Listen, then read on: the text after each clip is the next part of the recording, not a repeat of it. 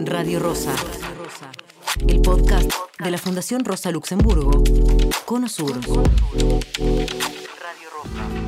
Bueno, eh, buenas noches. Ya nos estuvimos viendo porque esto está este, sucediendo eh, en el marco del taller. eh, los salares también son humedales. ¿Qué hacer con la explotación de litio en la Argentina? Alternativa frente al dominio de las corporaciones minero-energéticas.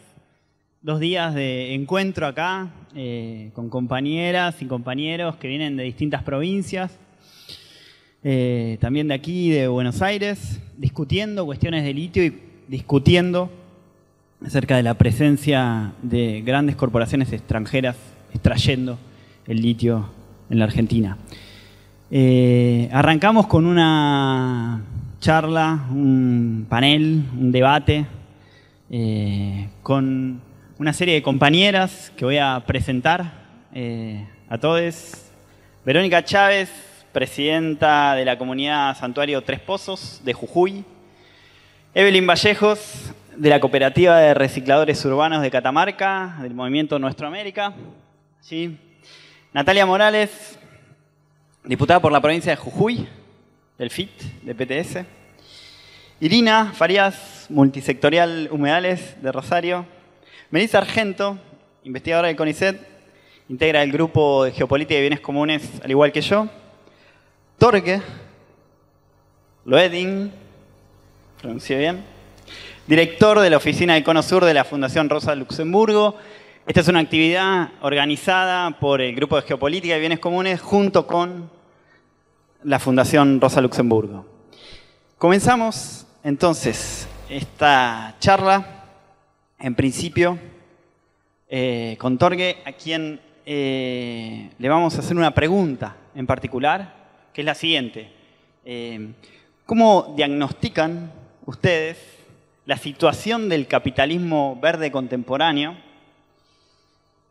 y particularmente la situación en la Unión Europea y en Alemania?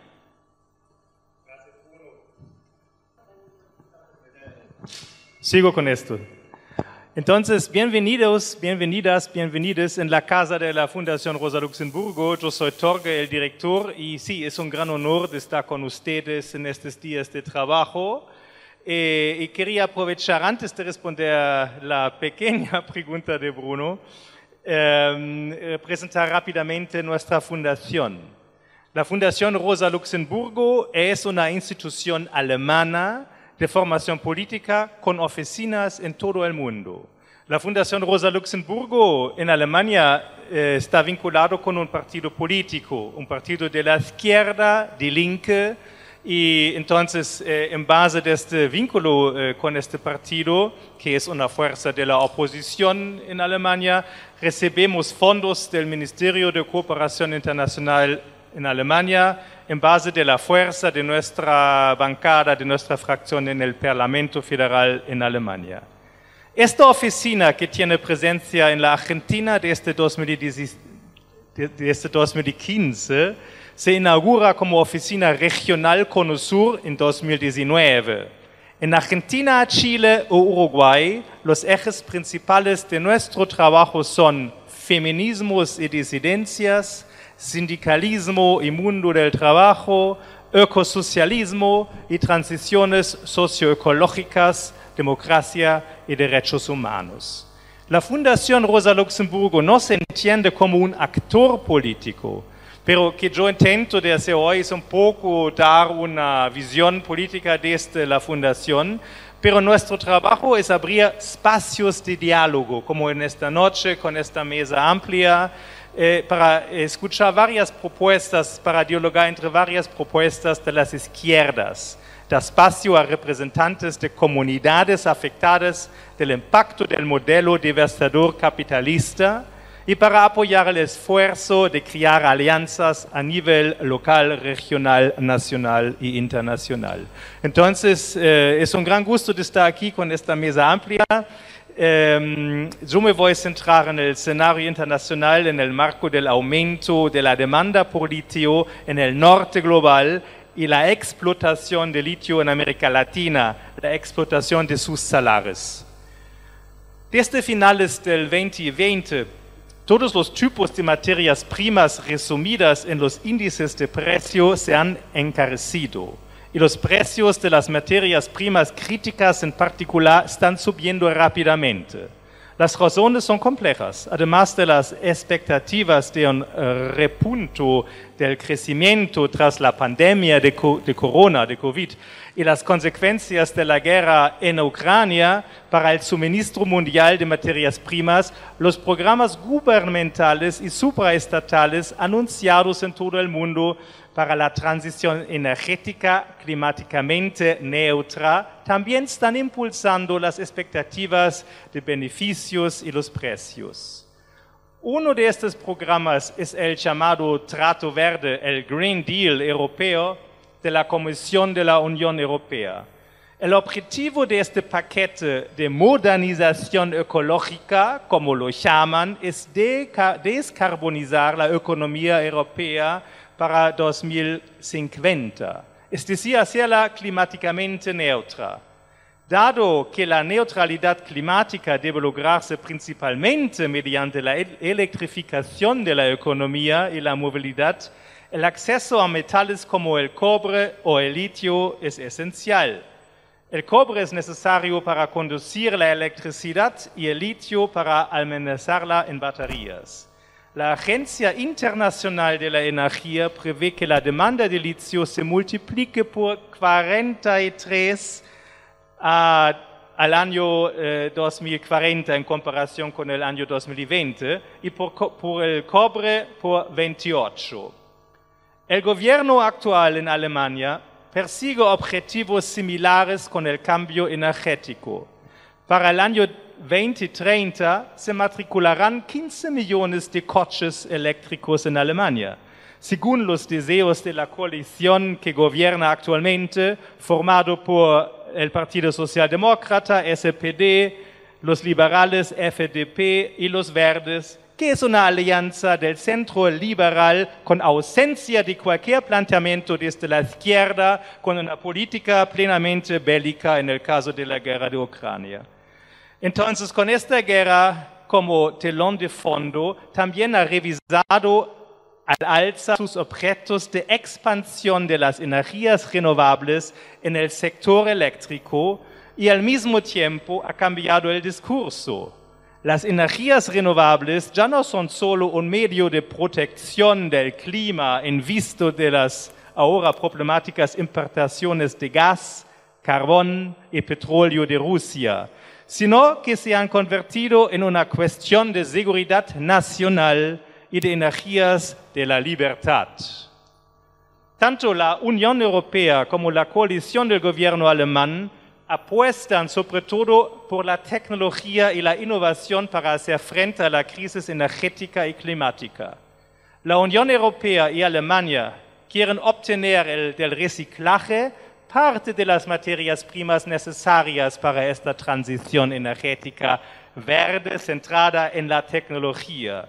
Sin embargo, la, mayoría, la mayor parte se importará de los países que disponen de grandes yacimientos y históricamente han desempeñado el papel de proveedores de materias primas en la División Internacional del Trabajo de la producción capitalista de mercancías, es decir, sobre todo países de África y América Latina. Por lo tanto, es de temer que la modernización, modernización ecológica orientada a la descarbonización promueva un nuevo superciclo mundial de mercancías que podría traducirse en una nueva fase de acumulación mediante la expropiación de materias primas y suelos en el sur global. A diferencia del último superciclo de principios de la década de los 2000, esta vez la atención no solo se centra en los combustibles fósiles y los metales preciosos y industriales, sino también en los lubricantes, que supuestamente impulsarán una economía verde, electrificada, de alta, eh, alta tecnología. Además de las materias primas críticas ya mencionadas, esto incluye también el hidrógeno verde. Voy a saltar aquí la parte del, hidrógeno verde. Eh, aquí estaba mencionando algunas iniciativas en que aparece la cooperación alemana para forzar su entrada en países eh, aquí en el Cono Sur. Entonces, son iniciativas multilaterales siempre que van acompañados de un discurso en que todos salen ganando. Lo que no se dice es que la producción ecológica de hidrógeno exige la construcción de gigantescos parques eólicos y solares, al igual que la electromovilidad requiere la explotación de enormes cantidades de litio, sobre y cobre y otros materiales. La presión sobre los ecosistemas, los medios, los medios de subsistencia y los modos de vida en esas regiones que ya llevan años disputándose la explotación, el control, el acceso y la conservación debido a su abundancia de materias primas, aumentará muy prob- probablemente a raíz de este nuevo extractivismo verde. Con el término extractivismo verde, y acá estoy usando la definición dada por la cientista alemana Christina Dietz, activistas y científicos critican la explotación y apropiación capitalista de materias primas, propiedades naturales como la radiación solar o el viento, y mano de obra, especialmente en el sur global, con el fin de la transición energética verde tecnológica. Por tanto, lo verde aquí no significa un uso de naturaleza respetuoso con el medio ambiente y socialmente justo, sino la reestructuración de la economía, la energía y el transporte en el marco de una economía, un capitalismo verde. En el extractivismo verde, la explotación de los recursos se convierte en un medio para alcanzar el fin, para que parece compatible eh, eh, con los objetivos de desarrollo sostenible y inevitable para el camino hacia un futuro con bajas emisiones de carbono. La crítica asociada al término, en cambio, apunta a las condiciones y consecuencias estructurales de la transición energética verde tecnológica, que afianza las relaciones globales de desigualdad y explotación.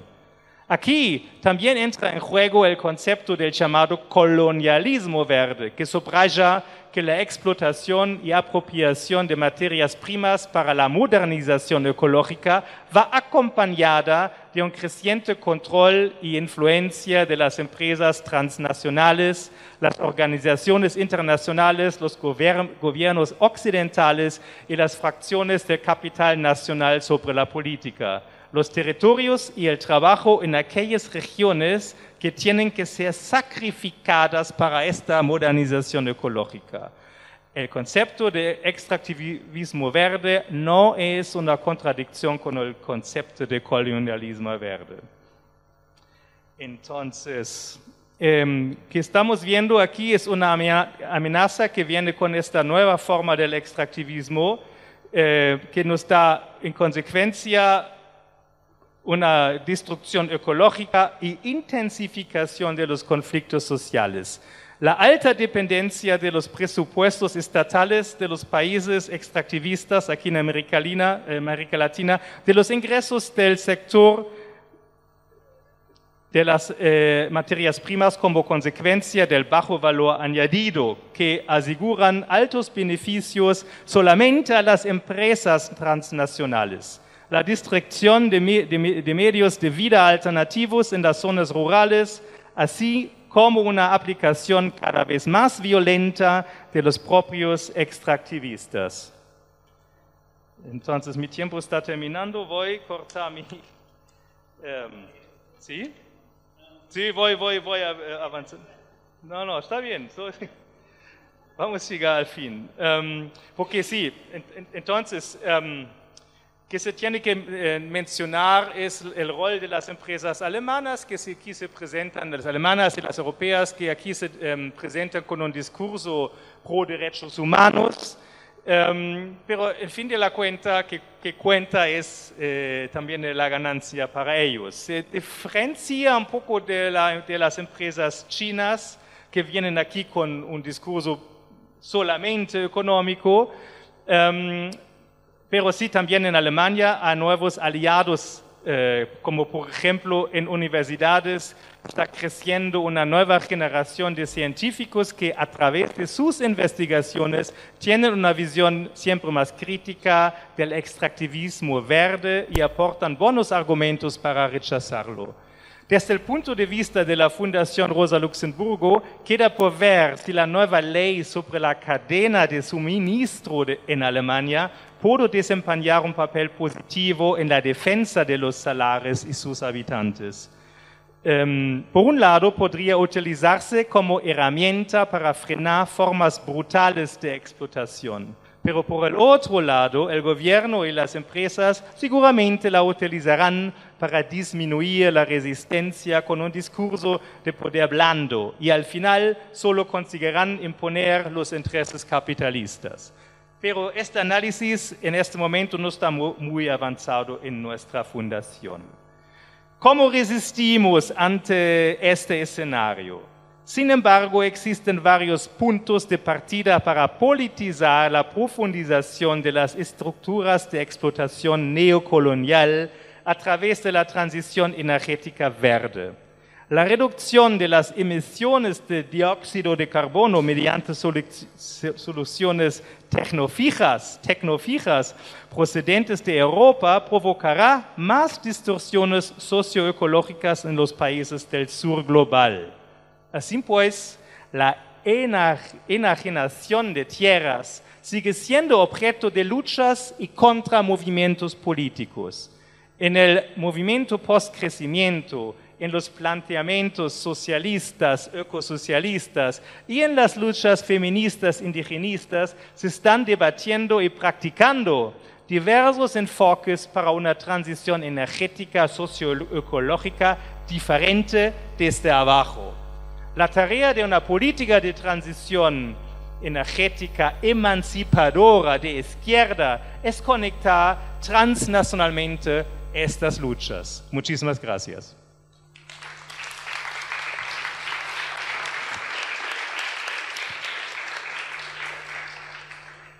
Muchas gracias. Eh, Verónica, una pregunta.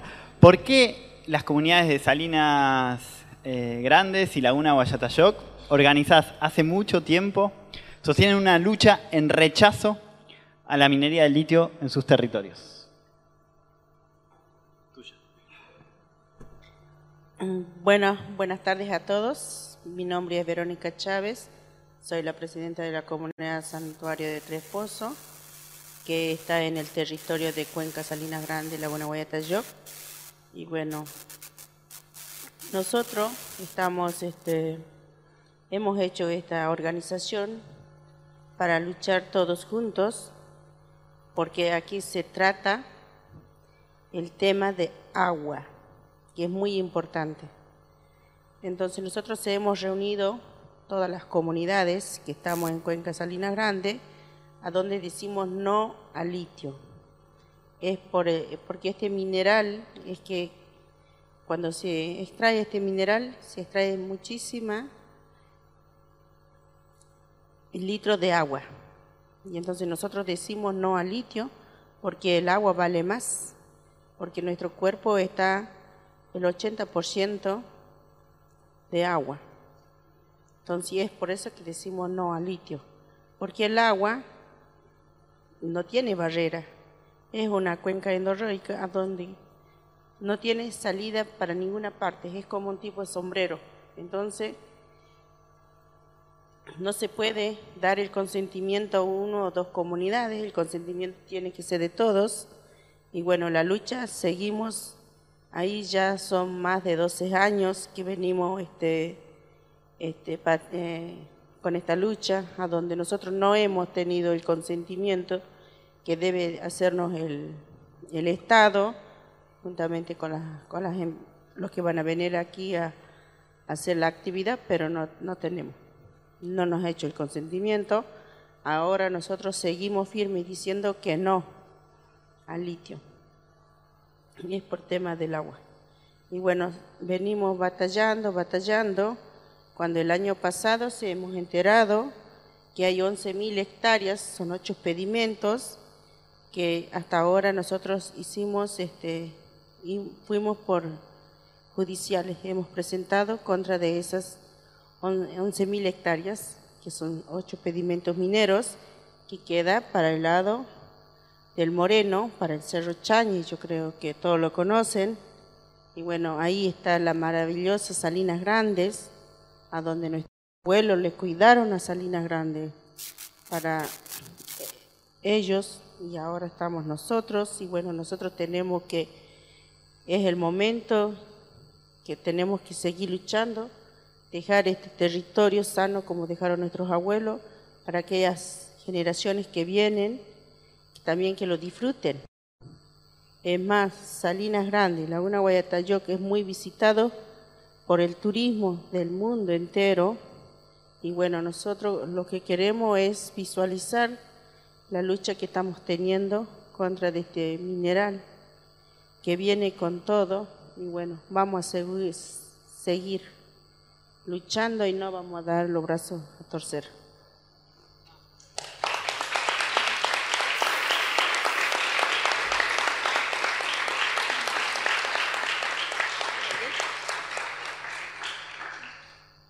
Bien, eh, continúa nuestro orden que habíamos más o menos pautado.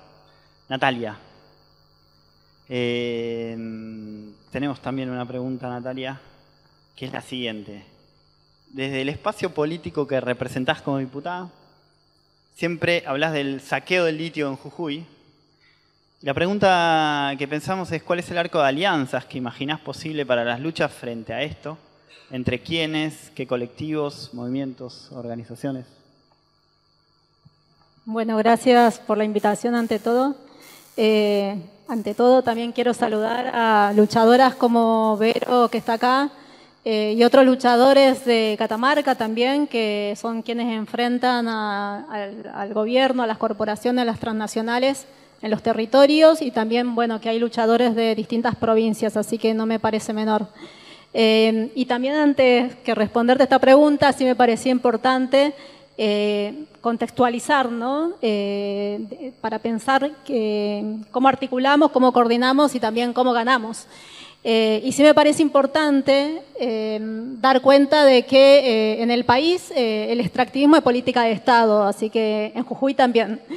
Y, y también reafirmar que, que hay un saqueo en curso brutal de nuestros bienes naturales, eh, que el saqueo del litio se da también como parte de esa política que se promueve, donde son las transnacionales que se están llevando todo, están destruyendo eh, los territorios, como bien comentaba Vero o como comentaban hace un rato los compañeros, las compañeras de Catamarca, eh, que son unos piratas, yo creo que hay que decir ahí, o sea, que no, no paran de, de, garroñar, de sacar todo.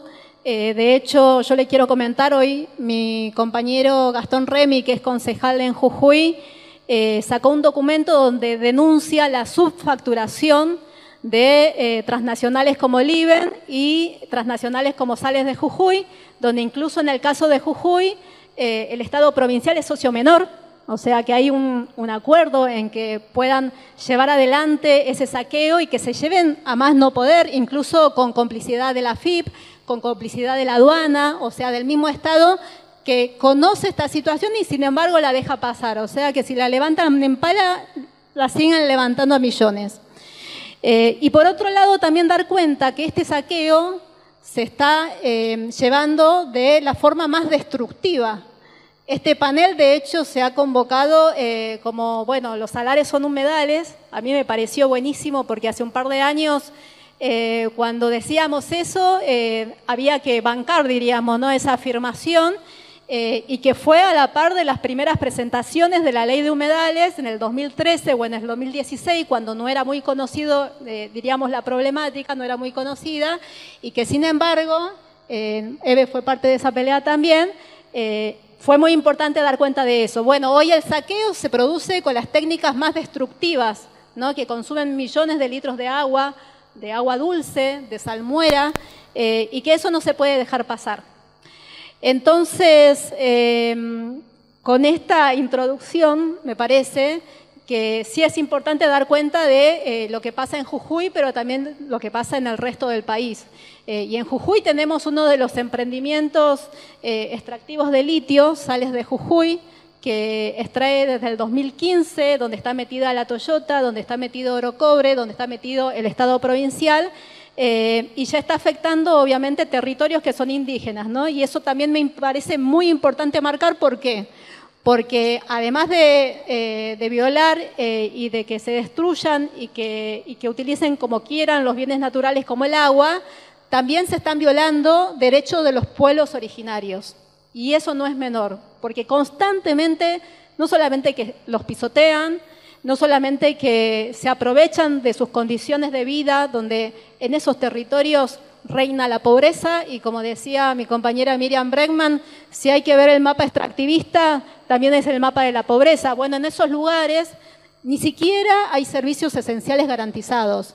Y en esos lugares donde se vulneran los derechos de los pueblos originarios y en esos lugares donde están estas empresas extractivas saqueando todo con el aval del Estado, de los gobiernos provinciales y de los gobiernos nacionales. Entonces, em, bueno, ¿cómo hacemos con estas luchas eh, que están en los territorios? Que por lo menos nosotros desde el PTS, en el Frente de Izquierda, eh, la mencioné a Miriam Bregman, lo menciona Nicolás del Caño, lo menciona mi compañero Alejandro Vilca, que son diputados nacionales, nosotros venimos bancando esas peleas pero sí vemos que, es algo, que hay algo o un paso adelante que tenemos que dar. Primero, de pensar cómo esas peleas no quedan aisladas en los territorios, que eso me parece muy importante pensar para la provincia de Jujuy, Catamarca y otras provincias, y después cómo esas peleas pueden triunfar, tienen que triunfar. Entonces yo ahí eh, creo que si hay algo que unifica hoy en esta pelea en defensa de los territorios en defensa eh, del agua, en defensa de los bienes naturales y contra el saqueo, eh, se me viene a la cabeza de dar cuenta de que la pelea por la ley de humedales, que es una pelea que lo que logró es realmente la coordinación a nivel nacional, la coordinación entre territorios y la ciudad. Eso incluso se ha expresado en el movimiento de mujeres, donde dimos peleas para que sea uno de los puntos que podamos defender en las calles. Eh, y donde es necesario eh, seguir peleando para que efectivamente se apruebe una ley eh, consensuada y construida desde abajo, que es la ley que se presentó con el apoyo de más de 200 organizaciones ambientales y comunidades indígenas en todo el país. Entonces, ahí me parece algo más, más también importante porque la pelea por la ley de humedales, desde hace 10 años, es la cuarta vez que se presenta, eh, ha evidenciado eh, lo que podríamos llamar el lobby minero, ¿no? y, lo, habrán visto el año pasado. Eh, yo lo vi a Morales, ustedes seguramente también, hablando desde Washington, ordenando que se paralice la ley de humedales que se estaba tratando en el Congreso, junto con los gobernadores del Norte Grande, donde esos gobernadores principalmente son del Frente de Todos, pero también de la oposición de derecha, junto a funcionarios del gobierno nacional como Guado de Pedro de la Cámpora, y donde desde Washington, mientras hacían lobby para seguir entregando zonas de saqueo, daban la orden para que eso se detenga. Pero después eh, también se vio como en la Argentina, en el país, en esos días, desde la Cámara Minera, eh, que sacaron hasta, diríamos, eh, solicitadas en los diarios diciendo de que es importante resguardar y la promoción minera y el desarrollo del país y un montón de espejitos de colores que sabemos que no lo tiene ni el litio, ni tampoco lo tenía el agronegocio, ni tampoco lo tiene el fracking.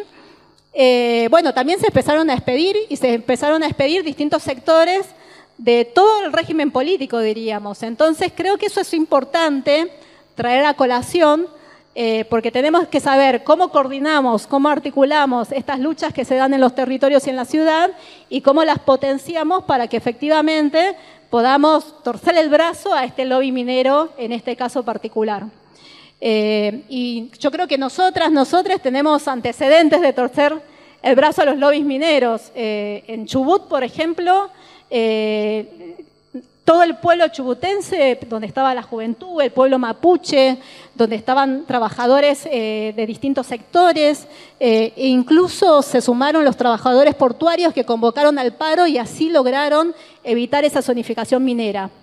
La experiencia del pueblo mendocino en defensa de la 7722, en defensa del agua, fue importantísimo. No sé si se acuerdan, yo me acuerdo a fines del año no sé, de unos años atrás, pero a fines de un año estábamos festejando capaz Año Nuevo, Navidad, y ellos estaban y ellas estaban en las calles y pararon todos también y coordinaron eh, y fueron construyendo esa fuerza social capaz de eh, torcer esas decisiones políticas. Eh, y me parece que eso es clave en este momento porque incluso podemos verlo a nivel internacional, que están las mujeres en Perú, y yo lo reivindico porque están en la primera línea, enfrentando en las calles de manera coordinada a gobiernos dictatoriales como el de Dina Boluarte, pero donde parte de, eh, los motivos que hace enfrentar ese gobierno también tiene que ver con decirle no al extractivismo. Y ahí también hay saqueo y ahí también hay minería. Entonces creo que eh, todo eso es muy importante a la hora de pensar la coordinación, la articulación.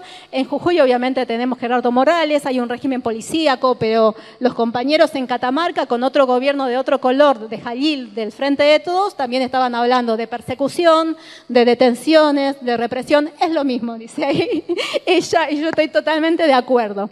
Entonces, eh, creo que, o por lo nosotros lo que pensamos, es que cuando empezamos a construir estas alianzas de forma democrática desde abajo, eh, es clave que podamos pensar cómo unir lo que yo estuve mencionando y creo que es clave el rol que puede jugar la clase trabajadora porque ocupa esos lugares estratégicos como los portarios en Chubut, pero los mineros pueden jugar eh, ese mismo rol clave a la hora de eh, que sea eso que puede inclinar la balanza para que eh, no solamente pasemos a la resistencia, sino también podamos eh, imponer eh, leyes, imponer, frenar el saqueo, entre otras cosas. Bueno, yo ahora voy a terminar. me parecía que la pelea por la resistencia en las comunidades, en los territorios, la pelea por la ley de humedales es algo más que importante. Hoy creo que no hay que perderlo de agenda porque no se aprobó, sigue habiendo el lobby. Eh, ayer, antes de ayer, el gobierno incluso anunció de que iban a proponer una ley de humedales que, sea, que permita seguir haciendo el extractivismo de litio. Entonces, ¿en qué quedamos? Bueno, Fernández lo dijo en, el inicio de sesiones, humedales sí, ya lo había hecho en otro momento electoral para, acordar. Eh, bueno, yo lo traigo a colación porque tenemos que confiar en la fuerza que construimos desde abajo. Eh, y por lo menos nosotros desde la izquierda sabemos que, eh, que, una ley no es suficiente. Es importante, es un punto de apoyo, sí. Eh, pero nosotros lo que pensamos que es importante, esas peleas conquistadas, así como lo hicimos con la interrupción voluntaria del embarazo, como puntos de apoyo que pueda permitir que realmente tenemos la fuerza para cambiarlo todo. Y en ese sentido, creo que es clave, o por lo menos nosotros sí nos planteamos, somos una fuerza de izquierda, somos socialistas, queremos cambiar esta sociedad de raíz, sabemos que en el capitalismo eh, está, no sé, se basa en dos pilares. Eh, el capitalismo explota a los trabajadores, a las trabajadoras, pero también destruye la naturaleza. Bueno, nosotros somos conscientes de eso, por eso opinamos que dentro de este sistema social eh, no va a haber o van a haber falsas soluciones. Entonces sí opinamos que para poner freno al saqueo hay que pensar en el control de otra clase. ¿sí? Y en ese sentido, si hablamos de litio, eh, creo que es importante pensar en medidas como la estatización integral de los bienes naturales, en este caso el litio, eh, que es importante pensar que el control no puede quedar en manos ni de las privadas, como sucede ahora, más allá de que el dominio lo tienen eh, los estados provinciales, pero tampoco puede quedar en control de los gobiernos que están avalando precisamente este saqueo. Entonces, eh, sabemos muy bien que el control tiene que estar en manos de los trabajadores, que eh, los pueblos originarios tienen que jugar un rol eh, preponderante, que los especialistas, los científicos que hoy por hoy le hacen los informes a las mineras, eh, pueden aportar ese conocimiento, como las universidades, a favor de pensar cómo se puede planificar diríamos, otra forma eh, de minería que no sea esta extractivista, que se pueda planificar qué hacer con, bienes naturales como el litio e incluso pensar una transición energética que no va a ser de esta manera cuando siempre se está pensando eh, en, en, la ganancia ¿no? de las empresas y de la política verde y demás. Así que nos parece que, bueno, por lo menos como una primera intervención, dar ese pantallazo eh, y bueno, gracias por este tiempo.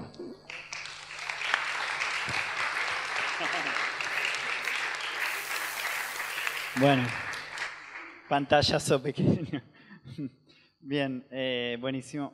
Evelyn, eh, tenemos una pregunta, Evelyn. ¿Cómo opera la histórica promesa de que la minería genera trabajo en Catamarca? Y en este escenario, la economía popular y sus organizaciones.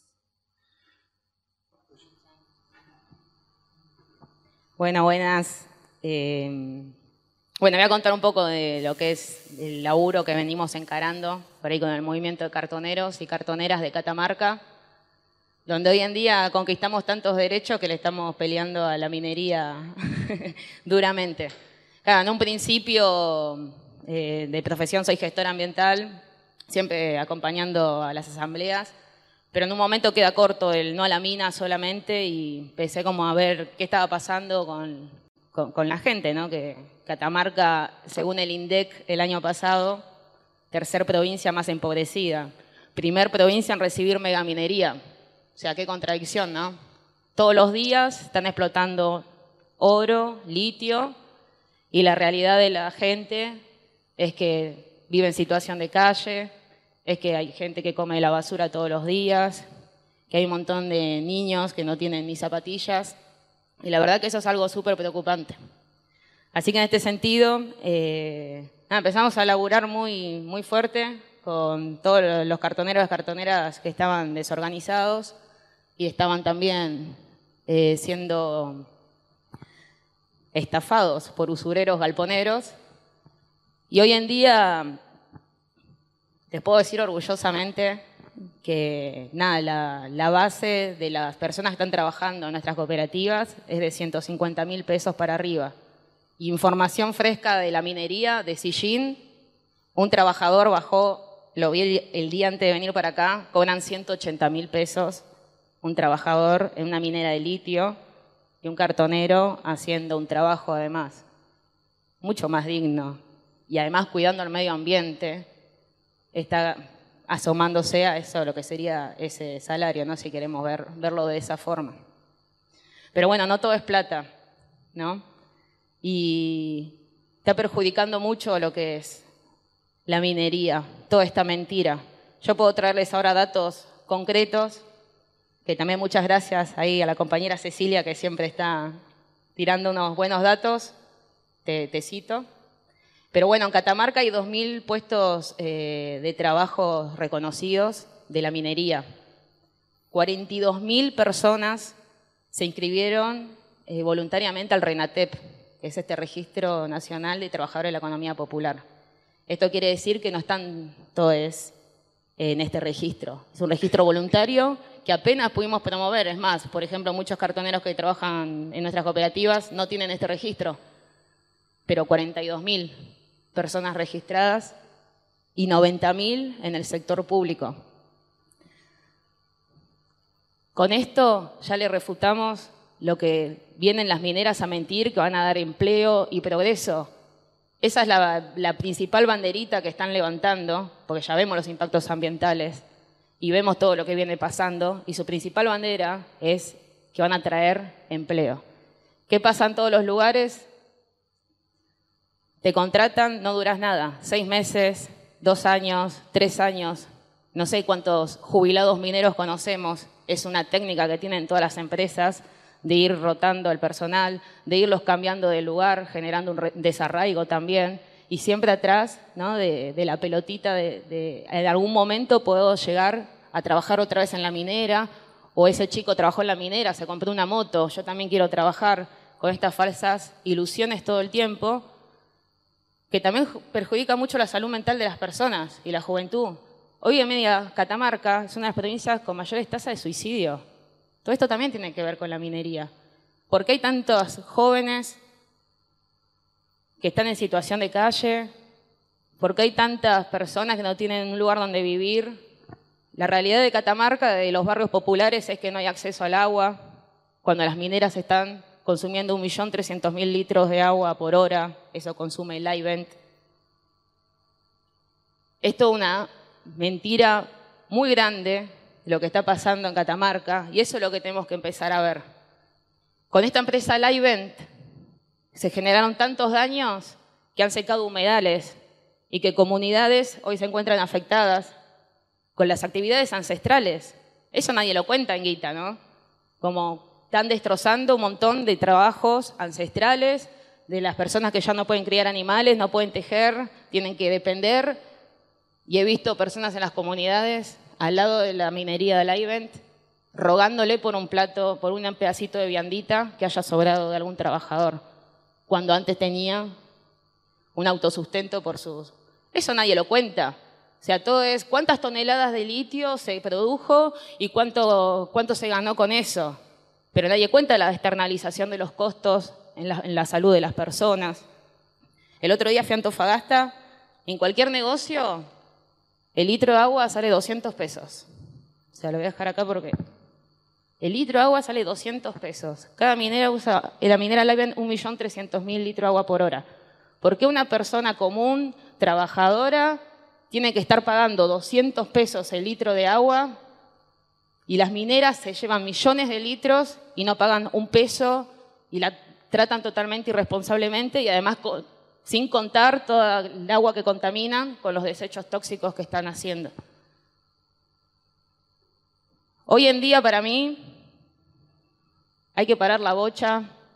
No puede ser que en el salar haya ocho empresas dando vueltas para extraer cuando ya vimos todos los daños espantosos que ha hecho una sola. Para mí hay que rever todo lo que está pasando.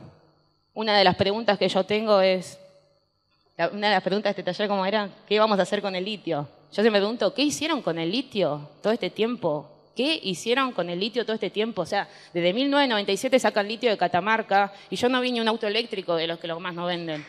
No vi un auto eléctrico. Y eran las imágenes que quería mostrar. Del 97, autos eléctricos. Estas son imágenes del video institucional del event. Autos eléctricos. Para esto se usa litio, agroquímicos, o sea, hoy en día estamos destrozando las comunidades originarias, las culturas ancestrales, para sacar litio, para hacer agroquímicos, para matar a otras personas en otro ecosistema. Es una locura. Nos venden que es, que usamos el celular. Eso es lo mínimo. Hay que ver la realidad de lo que hizo Live en todo este tiempo con el litio de Catamarca. Los fármacos. ¿Qué tal a la mañana? Hablé un poco de esto. Ah, hacen litio, hacen fármacos por la salud mental. ¿Y quién habla de la salud mental de todas las comunidades que son perseguidas, que los golpea la policía, que vivimos amenazados, que vivimos llenos de personas que les pagan las mineras infiltrados para poder romper todos nuestros movimientos, que eso es algo también que hacen las mineras? ¿Por qué no estamos todos unidos? Eso no es casualidad. Las mineras ponen mucha plata en personas que se infiltran para romper los movimientos. Y eso es algo que pasa todo el tiempo, porque si no todo el movimiento eh, no a la mina argentina estaríamos unidos. Algo nos divide y eso es algo en las que las mineras ponen muchísima plata en personas infiltradas para dividirnos. Y esta es una de las imágenes más espantosas de lo que se hace con el litio de Catamarca. Es para fines bélicos. Lo muestran ellos mismos. Tienen fines bélicos. Hoy en día necesitan mucha resistencia de sus comunicaciones, de sus drones tiramisiles, de todas esas basuras que están creando. Y el litio de Catamarca se va para las guerras. Eso es lo principal. Yo me quiero preguntar, me dicen litio, sí, litio. Yo digo, quiero sacar litio para hacer guerras en otros países, para generar sufrimiento, para destrozar personas, para matar. Yo no tengo ganas de eso. Las comunidades no tienen ganas de eso tampoco. Para hacer los fármacos, agronegocios, te muestran orgullosamente los drones. Cuando vimos uno, son cosas que venden espejitos de color y esto pasa hace más de 500 años. Tenemos que entender que la minería es la actividad colonial, estructural, y tenemos que parar con esto. No puede ser que en Argentina esté avanzando tanto los proyectos. La pandemia la usaron para intensificar esto Y cada vez estamos más empobrecidos, cada vez estamos más empobrecidos, con más guerras, vemos cómo hay guerras allá del otro lado del mundo, vemos como del Pentágono ya estaban hablando que tienen los ojos en el triángulo de litio, que no hagamos acuerdos con China, eso tiene que ver, los chinos nos están invadiendo también la cordillera. Tenía que hablar del trabajo, pero puedo hablar de todo porque es un paneo, es toda una cosa eh, impresionante. Pero yo no puedo dejar de, de nada, de hablar de... Imagínense una familia trabajadora en Antofagasta, tiene que pagar 200 pesos el litro de agua y a veces no tienen agua por la minería, bajó mucho. El otro día fuimos a ver las, las plantaciones, las de habas eran acá, ahora ya no llega agua. Después hicieron allá, cada vez tienen que ir más arriba, cuesta arriba, porque el agua viene menos. Es una realidad y es agua milenaria. Esa agua la tenemos que cuidar, es el agua del futuro. Y no es solamente que explotan en Antofagasta de la Sierra, lo que nos está pasando a nosotros está afectando a Chile, está afectando a Bolivia, está afectando a todo. Tenemos que ver una gran unidad de lo que está pasando. Y todo el agua que se evapora en Catamarca para extraer el litio con esos piletones, toda esa agua se evapora y se va a otros sistemas donde después hay inundaciones. Todo eso tenemos que entender. La contaminación no tiene límites. Todo nos está afectando a todos. Y hoy en día lo que tenemos también que...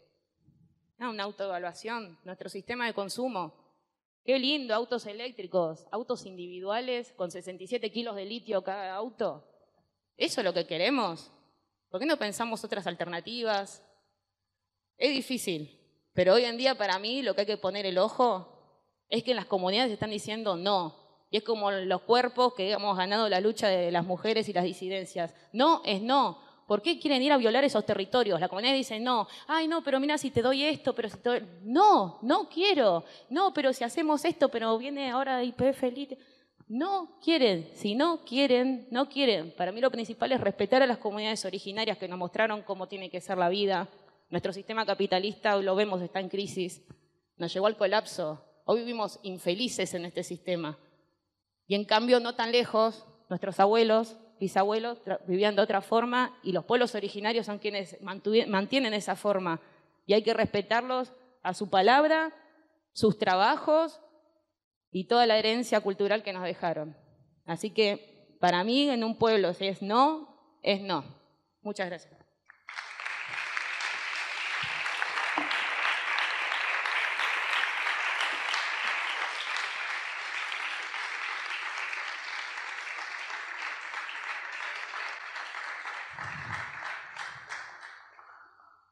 Buenísimo.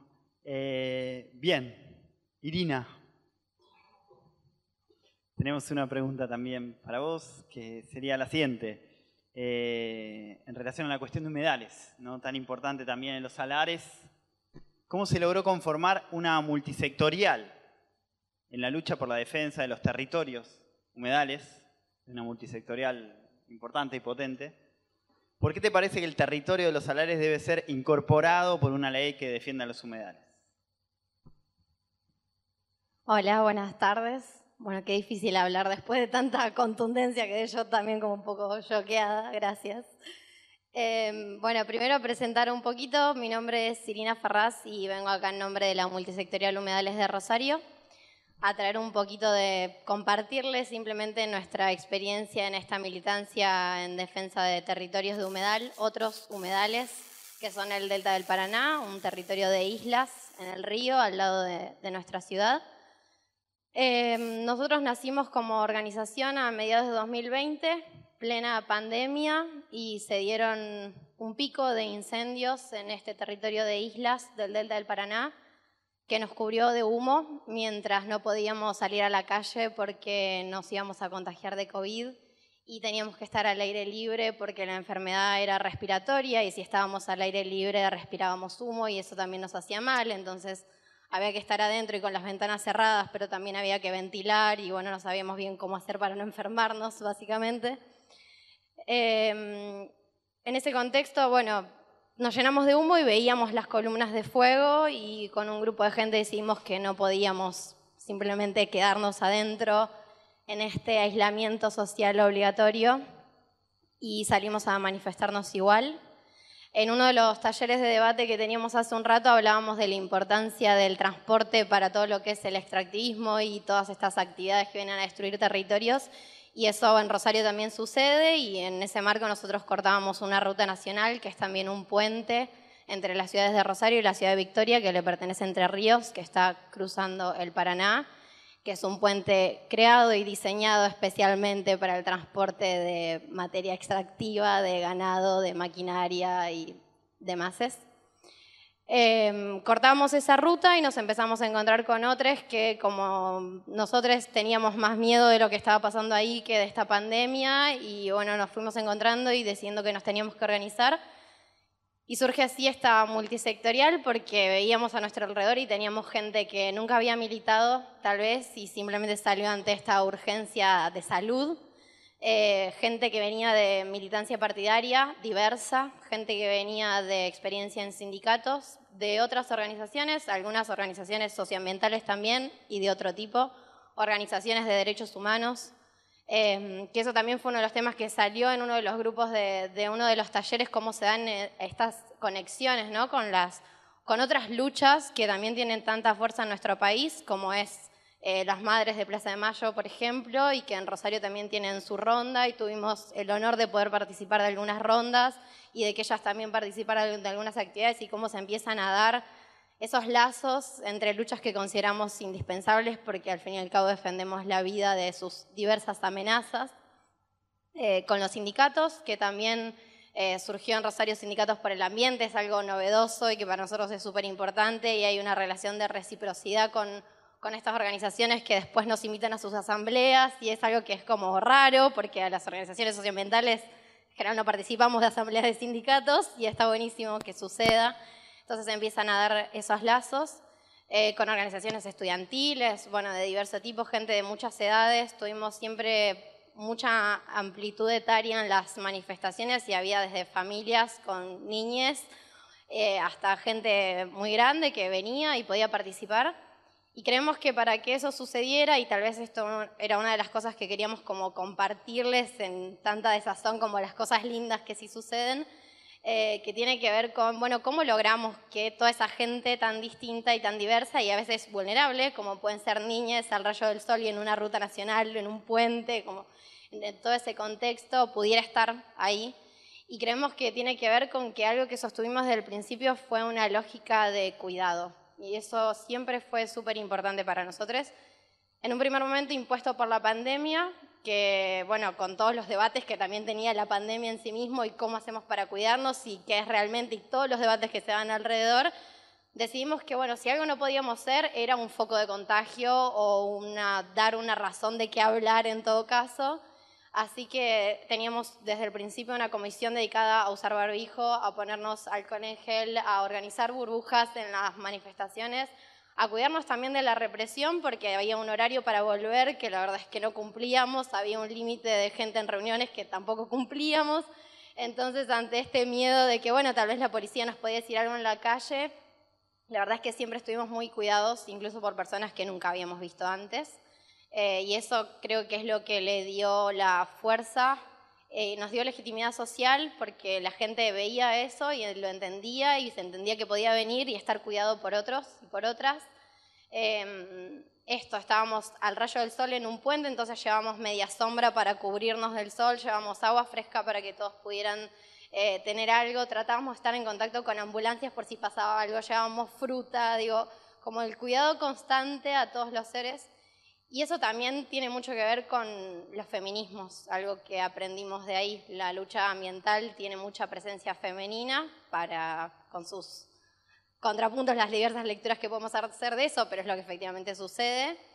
Em, y los feminismos vienen a enseñarnos eso, ¿no? Que, nos organizamos de una manera mm, horizontal, que nos escuchamos, que tratamos de cuidar a todas las personas que asisten a una convocatoria, pero también en el interior de un colectivo que es grande y que para Rosario es inédito, de algo que nosotros nos pudimos muy contentos, es que Rosario no es una ciudad que tenga una historia de militancia socioambiental masiva, si bien hay organizaciones que vienen trabajando desde hace muchísimo tiempo y que por suerte están en esta lucha también y que hemos aprendido mucho de ellas.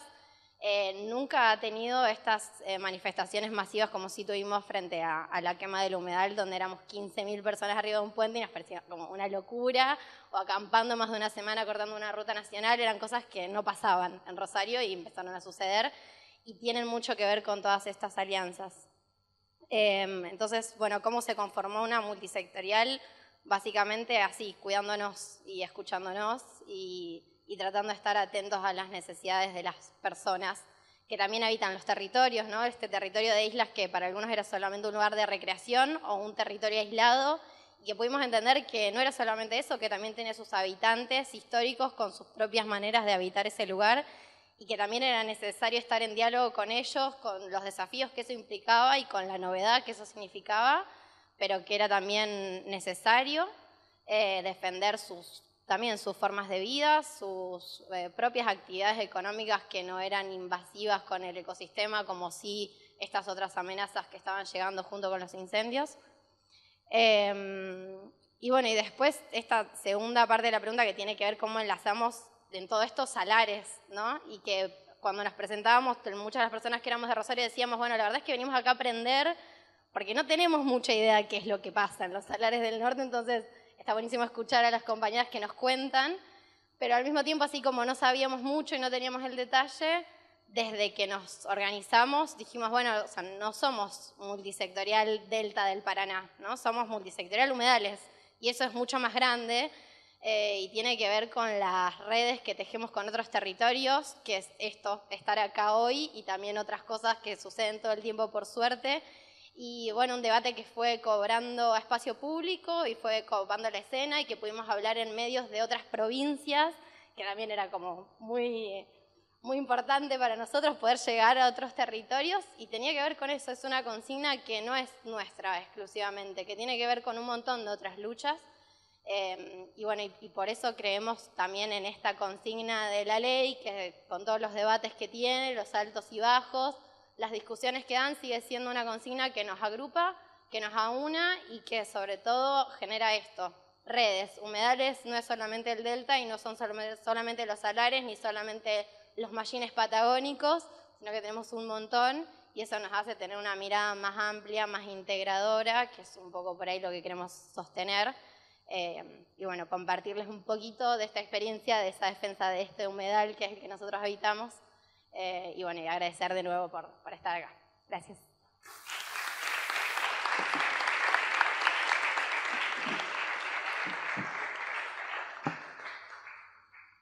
Buenísimo. Mel, Melissa, eh, ¿por qué geopolítica y bienes comunes impulsa esta actividad? Fue la pregunta que pensamos entre nosotros. Es una pregunta que pensé yo también. Nos matamos pensando en la pregunta, fue como... Eh, no, antes que nada, muchas gracias a la Fundación por estar haciendo posible que esto suceda. Yo escuchaba muy atentamente a mis compañeras.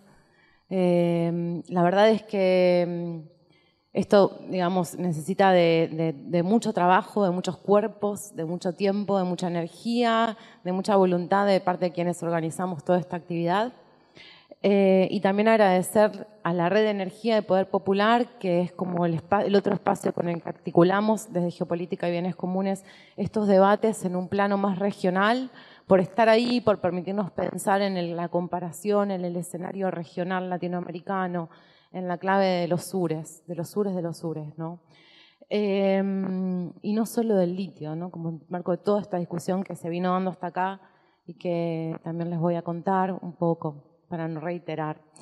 Em, en tercer lugar, gracias a las panelistas, eh, porque claramente, no sé si se nota, pero estuvo repensado los perfiles de cada una, digamos, y cuáles eran los debates que queríamos compartir acá y abrir, y las preguntas fueron muy sencillas, muy abiertas, cada una de ellas puede dar cuenta de millones de cosas más de las que compartieron acá, pero realmente queríamos que fuera una pregunta potencia, ¿no? Potencia de articulación y de diálogo en este panel para con ustedes.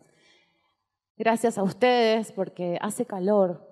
Estamos en una crisis climática, socioambiental, ecológica y civilizatoria y tenemos que hablar de eso, ¿no? O sea, como gracias por también sostener los cuerpos, la escucha y por estar acá también queriendo pensar con nosotros, eso es, con nosotros, eso es un montón.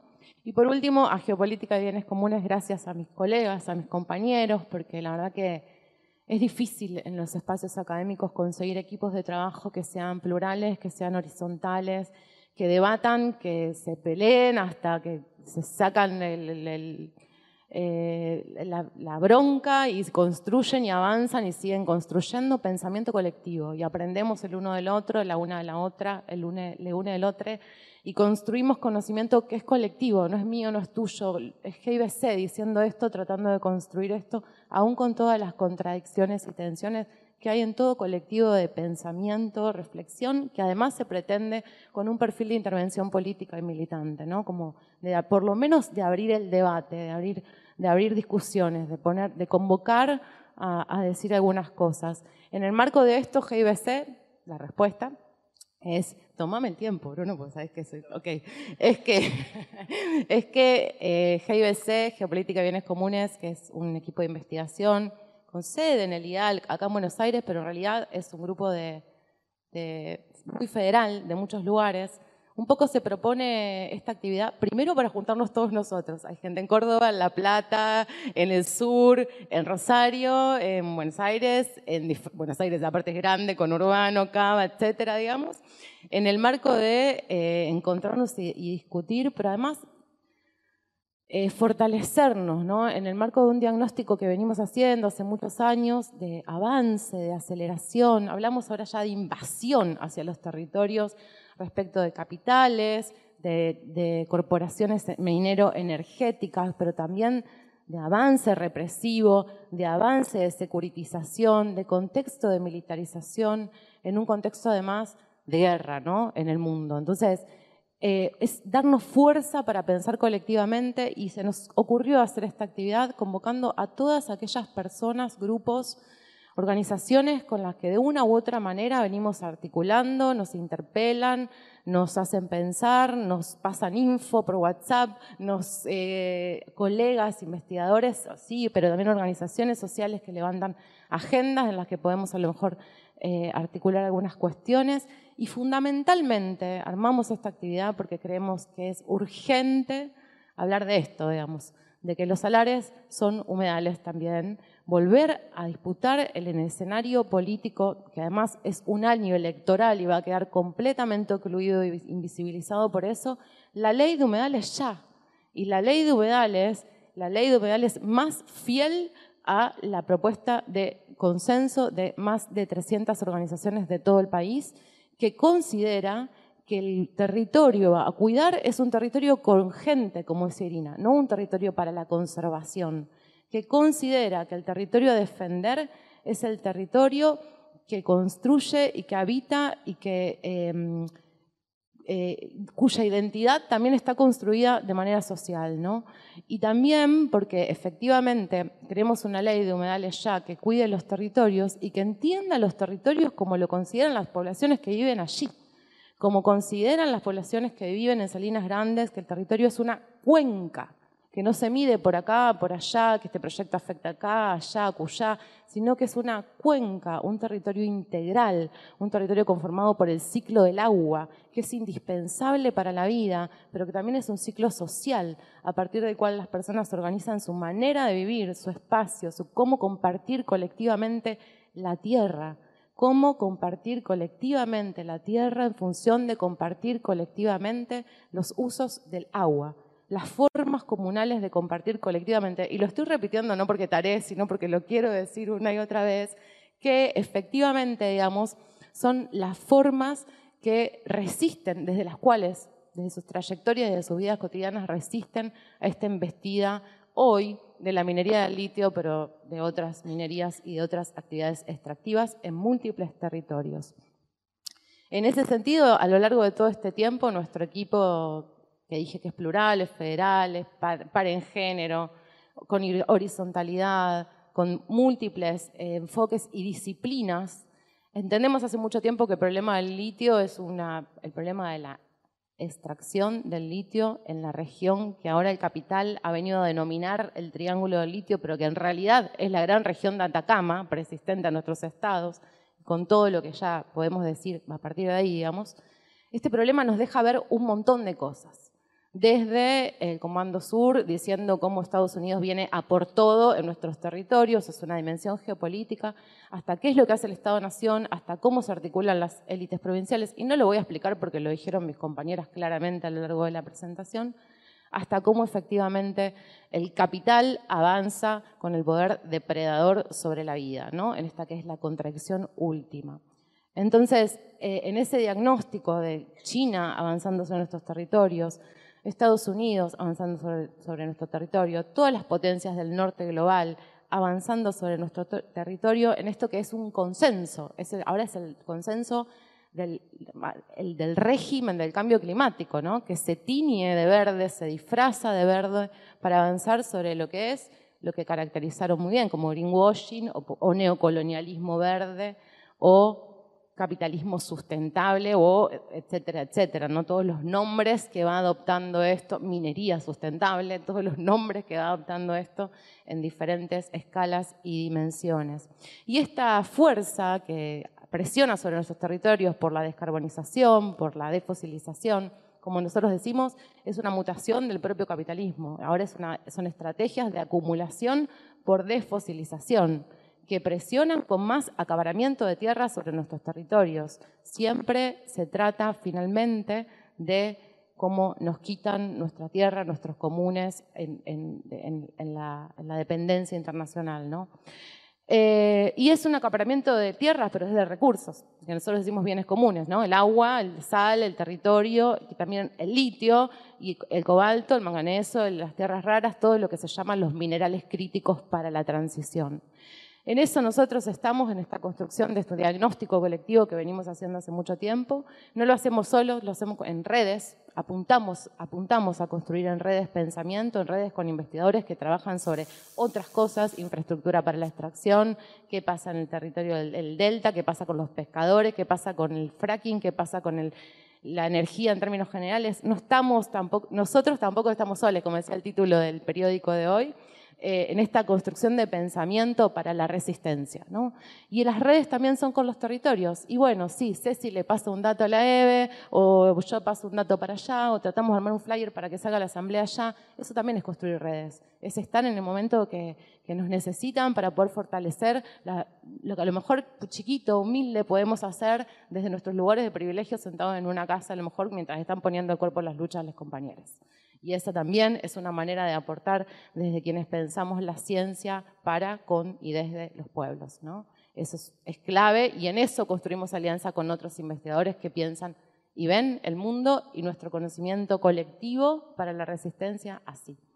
Finalmente, bueno, vemos también una clausura política, por eso también la urgencia de esta charla, una clausura política por todas partes en el orden de no hay horizonte político que se esté planteando, en este momento, con este calor y en el invierno feroz que se nos va a venir, estrategias o alternativas o siquiera caminos para una transición que sea energética, sí, pero energética popular, democrática, justa, en el marco de transiciones socioecológicas, decimos nosotros, nosotros, transiciones socioecológicas justas. No se puede pensar solamente un recambio de fuentes de energía. Tenemos que pensar los modos de consumo, los modos de vivir, los modos de circular, la concentración, los conflictos que implica la energía, la relación social de mercantilización de la energía, etcétera, etcétera, etcétera. Lo venimos diciendo hace muchísimo tiempo.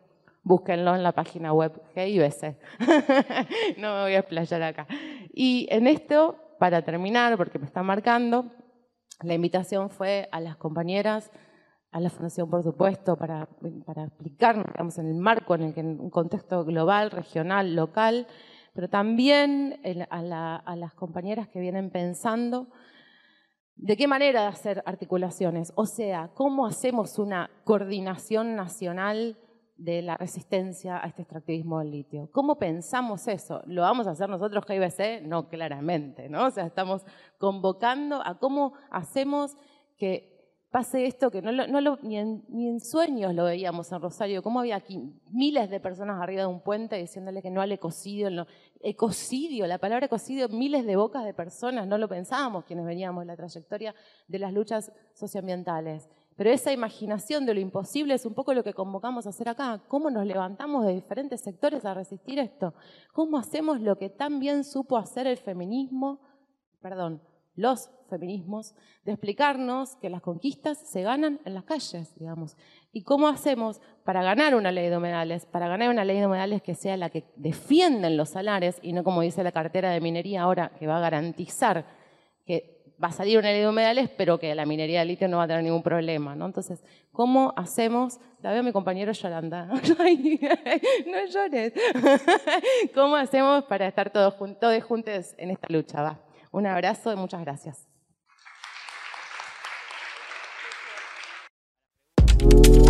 Radio Rosa. Una producción de la Fundación Rosa Luxemburgo, Cono Sur.